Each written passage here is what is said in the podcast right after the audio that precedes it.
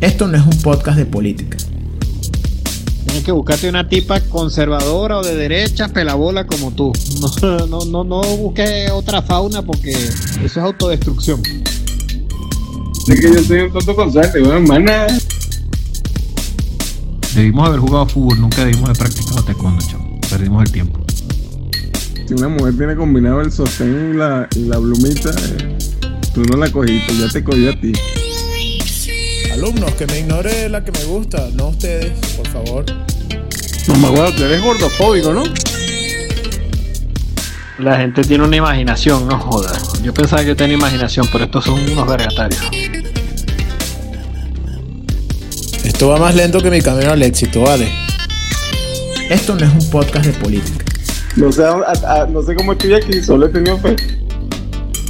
Porque cuando eres cuarentón, sentir nostalgia, quejarse y mentar madre se convierte en un derecho humano.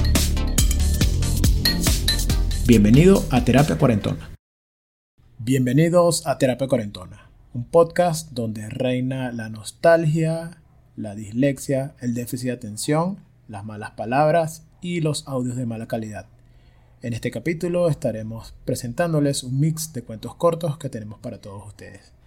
Recuerda que si quieres seguir apoyando este proyecto nos puedes seguir a través de las redes sociales, Instagram, Facebook, YouTube como Terapia Cuarentona. Sin más que agregar, sean todos bienvenidos. Mira, hoy me estaba acordando un cuento mío de la infancia. Es que yo de niño era muy, muy bruto. O sea, no muy bruto. O sea, me iba mal en la escuela. O sea, en la escuela me iba mal porque, bueno, tenía déficit de atención y, y bueno, problemitas, ¿no? Inadaptado. No, no, tenía déficit de atención. O sea, había materias que sí me gustaban, pero había materias que no. Por ejemplo, historia, geografía me gustaban y sacaba 20.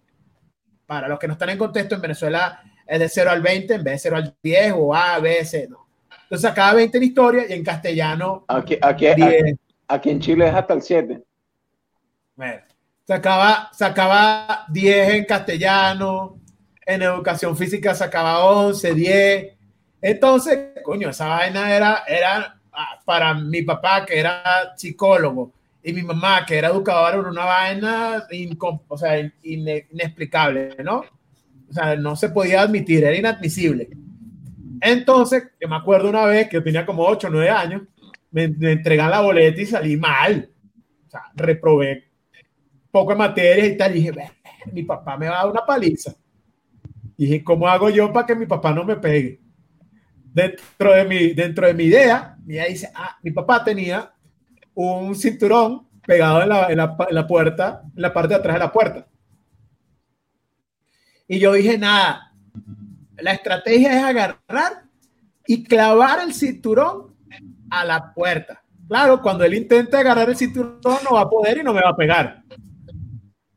Esa fue, esa fue mi idea, ¿no? lógica. Sí, mi lógica. De niño de 8 o 9 años, lógica tonta, ¿no? Entonces, le entregó la, la boleta a mi papá le hizo bien enojado, bien así, bien arrecho. Se va para la puerta y arranca la, la ¿cómo se llama? El cinturón con tu y clavo, Martín. Y eso me tira el cinturón así, siento yo que ese clavo viene con tu y candela. ¡Guas! Marico, me dio, me dio con cuero y clavo. O sea, la pasión de Cristo ahí Eh, Lo, carajito. lo que pasa es que era, eso era eh, época pre-logna, eso antes de la logna. Sí. Mira, a mí ese coña, esa coñaza me, me quedé traumado de ese coñazo. Y ahora cada vez que veo un no clavo así, marico. la pasión de Cristo, papá. La pasión de Cristo ahí. Exacto, Sí, o sea, ¿qué iba a decir? O sea, clavo, piel y cuero, papá. Y no fue negocio. Y después digo, coño, man, Mm. a echarle bola en el tercer laxo, no me acuerdo. Y claro, ya. El, que, el coito interruptus sí funciona porque Marco, Marco es coito interruptus. Lápiz. 86%, o- 86% de O sea, efectividad. De, de 100 bichas que te has rapado, has preñado a 14. O sea, que llevas 14 de esto, desgraciado. Coño, el estadística, ajá, ándale.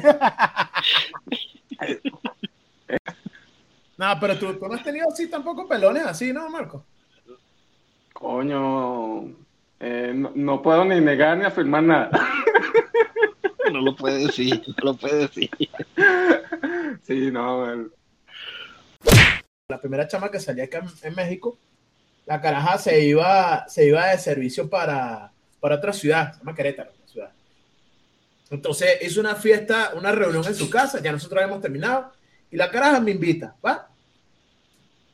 Y, y, y yo llego y tal, y me acuerdo que estaba ella con un tipo, y habían unas colombianas. Y yo, la, el- la bicha beso y beso con el tipo, y yo, no, hombre, Y tú chico, te besaste a la colombiana. no, ajá, le empecé a echar los perros a la colombiana, marico. Y de repente la tipa me dice, tú no puedes, venir, eh, ¿qué haces tú aquí faltándome el respeto? Marico, Ve- Fabián, no te vemos, Marico, está viviendo el cuadro y Es que atrás. no, Fabián nos está enseñando la decoración. Ya le iba a preguntar que quién había hecho sus cuadros. ¿Por qué? Ah, Está bonito, ¿viste? Unas, man- No. mandalas. no, es que Sí, no había visto. budista. No, me los hizo, me los hizo una amiga. Dice que los pinta con las reglas. Ah. No. Se la No, ve. pero esos, esos, esos son como unos hilitos, Marico. Es a punta de hilo. no, no, no, no es, no es con hilo. Deja que cuenta de la colombiana, marico. A ver, Ah, Entonces, te cuento. empezó a echar el perro a la colombiana y, y la caraja esta se arrecha y me corre de su casa. No, vete. Y, marico, y eso cuando, cuando yo, yo, ah, en serio, sí, sí, vete. Y yo, ah, bueno, va. Agarro y me voy. ¿no? Me voy para mi casa. En un taxi, marico, ya iba medio, medio, medio, medio, medio peloteado. Y llego a mi casa y ya me estoy bañando para irme a acostarme a dormir, marico. Y en eso me escribe, baja que estoy aquí. Y cuando bajo está la caraja, evidentemente está afuera. Y la caraja agarra y bueno, no, perdón y tal por haberte corrido, mariquera. Este, mañana me voy y tal. Y bueno, ya no nos volveremos a ver. Y yo, bueno, sí, sabes, el drama mexicano. Pero se iba, se iba a trabajar para otro, para la o sea, un definitivo. Aquí hacen, aquí al final de, ca- de ca- cuando terminas una carrera, haces un año de que llaman servicio social. Te mandan por otro lado. Como, como el, como el rural que hacen en Venezuela. Exactamente. Sí, pero, pero es en, en la en todas las carreras, no hay, ¿cómo se llama? No es solo en el área de la salud, ¿no? Entonces, este, bueno, esta caraja se iba para Querétaro, que es una ciudad que queda como a cuatro o cinco horas, un poco más de acá. Este, y bueno, me dice, no, ya mañana me voy, me voy un año y, y quién sabe cuándo nos volvamos a ver. Entonces, bueno, me da un abrazo, marico, y en eso me agarra y me da un chupón en el cuello, pero, pero con ganas, güey. Me ¿Por qué no te chupó el huevo? Ah, por- Porque, porque, porque la idea no era, no, era, no era chupar el huevo, la idea era marcarlo a uno como Ma- un marcar la zona. Marcar como una perra. sí, Marcarlo como una perra. ¿no? ajá, solo la me dice, me dice para que, para que no, no me olvide estos días. Y entonces yo imagínate, le picaste una teta. ah, Marico, Le cogiste una teta, una vaina. coño, no, que, que así en shock, ahí que me dijo un chupón, pues tú estás pensando en la colombiana. exacto, O, o- o estaba, bueno, te estaba fuera de base porque la cara te, fue, te dijo que te fuera y después te dijo que, que, que quería hablar coño, contigo. pero vas, o sea, Le hubieras te metido para cuarto por los pelos, chamo. Bueno, y me quedé así como que fuera de base y al día siguiente, marico, tenía un chupón en el cuello como si me hubiese agarrado eh, la, la gente se muere con eso, cuando un aneurisma, una verga, esa, una trombosis. No. Entonces yo dije, ¿qué mierda? Yendo a clase con ese cuello todo y me puse entonces un tape. La perra, de- ¿no? Una banda de, de vendaje neuromuscular ahí. Entonces, coño, ¿qué pasó? No, es que está, cargo una tortícula.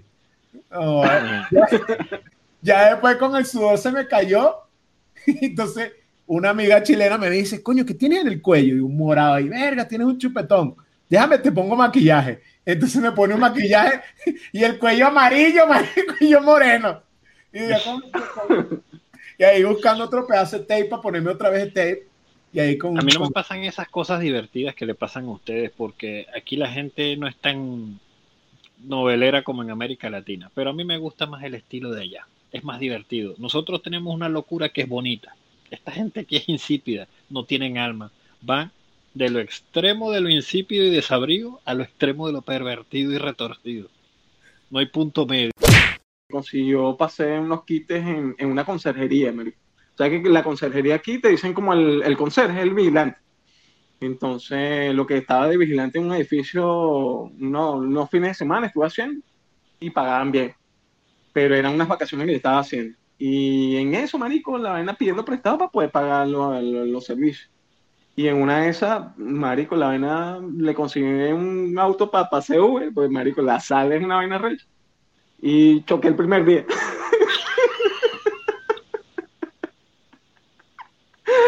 Regresé el carro, nada, eh, la vaina no me salía nada todavía con los viajes. Tuve que vender la bici para poder mudarme y me mudé con unos panes que eran supervisores del La otro trabajo, en un cuartico. Este, coño, qué extraño yo de Venezuela. Lo que yo extraño de Venezuela no está en Venezuela. Todos mis amigos ya se fueron para el coño. Mi, eh, mi hermano Hugo. Este, lo que yo tenía, el buen trabajo que tenía, ya no lo voy a tener más nunca ya. Ni lo voy a tener allá ni aquí, porque aquí no me contrata. Aquí soy bueno para mesonero y para más un coño.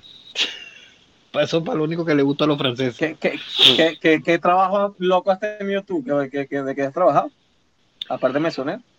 Mm, recepcionista en la noche en un hotel y limpiando habitaciones en un hotel y haciendo desayuno. Eso sí me llaman, pero para más nada. Bien Pero. Fa- Fabián, sí, Fabián sí pegó en, en, en, tu- en lo que él hace. pues. Sí, marico, Sí, yo, gracias a Dios de que llegué estoy haciendo fisioterapia. Sí es, sí es, eh, en una época donde donde sí la tuve apretada y me tuve que poner que sí de hacer Uber y tal, pero, pero siempre me he mantenido que siguiendo pacientes, dando clases. Y así, el primer año que yo estuve aquí, del 2014 al 2015, me quedé sin chamba. Eh, me- la universidad que me trajo me despidió. Entonces, en el trabajo donde yo había, había un poco venezolano, entonces todo para, para cuidar el- la chamba, pues se pusieron a lanzarse mierda entre ellos, entre nosotros, pues a mí y a otros compas, y pues terminamos pagando platos los más pendejos, pues los que nos fuimos a la bola. Entonces, eh, No, y de Fabián siempre orgulloso, ese orgullo Saiyajin siempre lo jode. no, marico, no es orgulloso de que yo no, yo no sirvo para estar jalando bola, marico, la verdad. Esa vaina es fea y desagradable, pana. Hay que, hay O sea, que nacer con ese, con ese No, don. Pero y- una vaina es a la voz. Es que no sirve, es que no puedo, marico. Es que no puedo ser a la bola. O sea, y me acuerdo que me acuerdo que me liquidaron con dos cigarros y un café. O sea, me sacaron con seguridad y todo así como un como un ¿En serio? Sí, marico. Me sacaron con seguridad. Me dijeron, me dijeron, oye, Fa- Fabián, vente a, vente a, a- recursos humanos. Este, fui, tenía la, la carta ahí de renuncia. Y yo en primer, en primera instancia dije, no voy a firmar. Ya después yo dije, verga, yo no tengo, conozco abogados, no tengo nada. Dije, bueno, voy a firmar. Firmé mi carta de renuncia. A lo que firmé la tipa de recursos humanos me dijo, tienes 10 minutos para abandonar el edificio. Cuando subo a mi lugar de trabajo, porque tenemos como unos cubículos donde, a- a- donde tenemos una computadora asignada y armamos clases y toda la vaina, está un vigilante, güey, esperándome.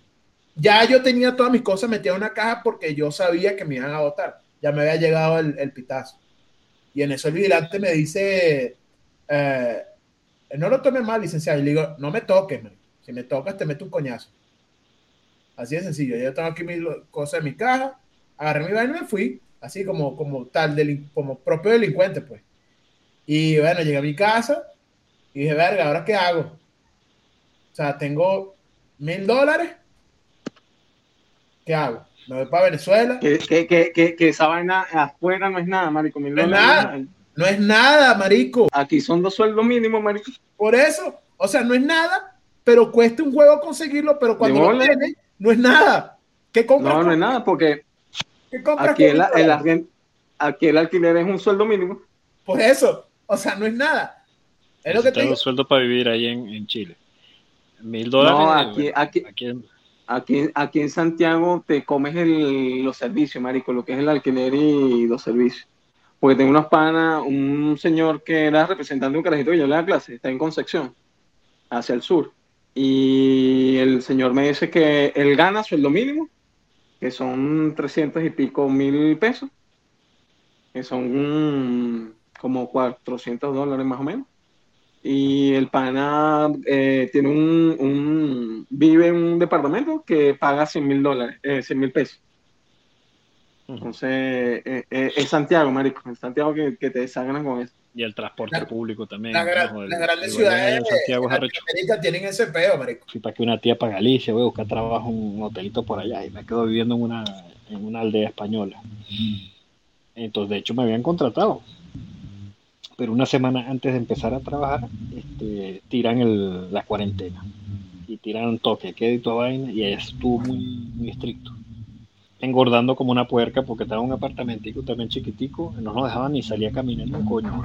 Estaba la Guardia Civil dándole palo a la gente que andaba por ahí jodiendo. Yo vi a uno que el bicho le dio un coñazo con un ciclista, ¿no? Bueno, un video. Entonces una pana me dijo, bueno, chamo, no estás haciendo nada, vamos a abrir el restaurante en, en junio 20. Y yo cogí el carro, monté mis peroles y me vine.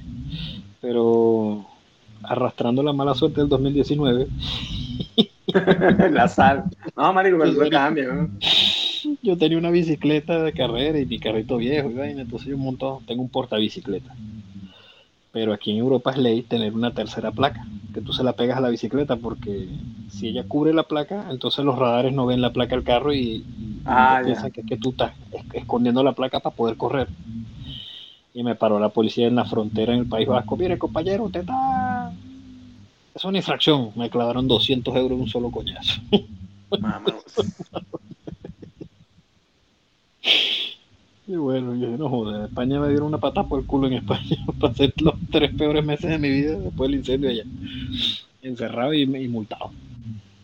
Trabajé seis meses, ahorré un poquito, cambié el carro. Y tengo seis meses sin trabajar. Nelson, o sea, Nelson cambió la voz súper tarde. O sea, todos tenemos 15, 16 años y hablábamos así. Y Nelson todavía hablaba así. Entonces, una vez Y el Miguel bicho y el bicho alto, alto. Sí, el bicho grandísimo. Y ¡epa, chamo! Ah. Entonces una vez llamó, Miguel llamó a Nelson. Y bueno, buenas noches, por favor, con Nelson. ¿Qué pasó, chamo? Ah, vaina, pásame Nelson. Eso yo, chamo. Nelson no habla así, ¿vale? Oh, marico, ya me lo desarrollé.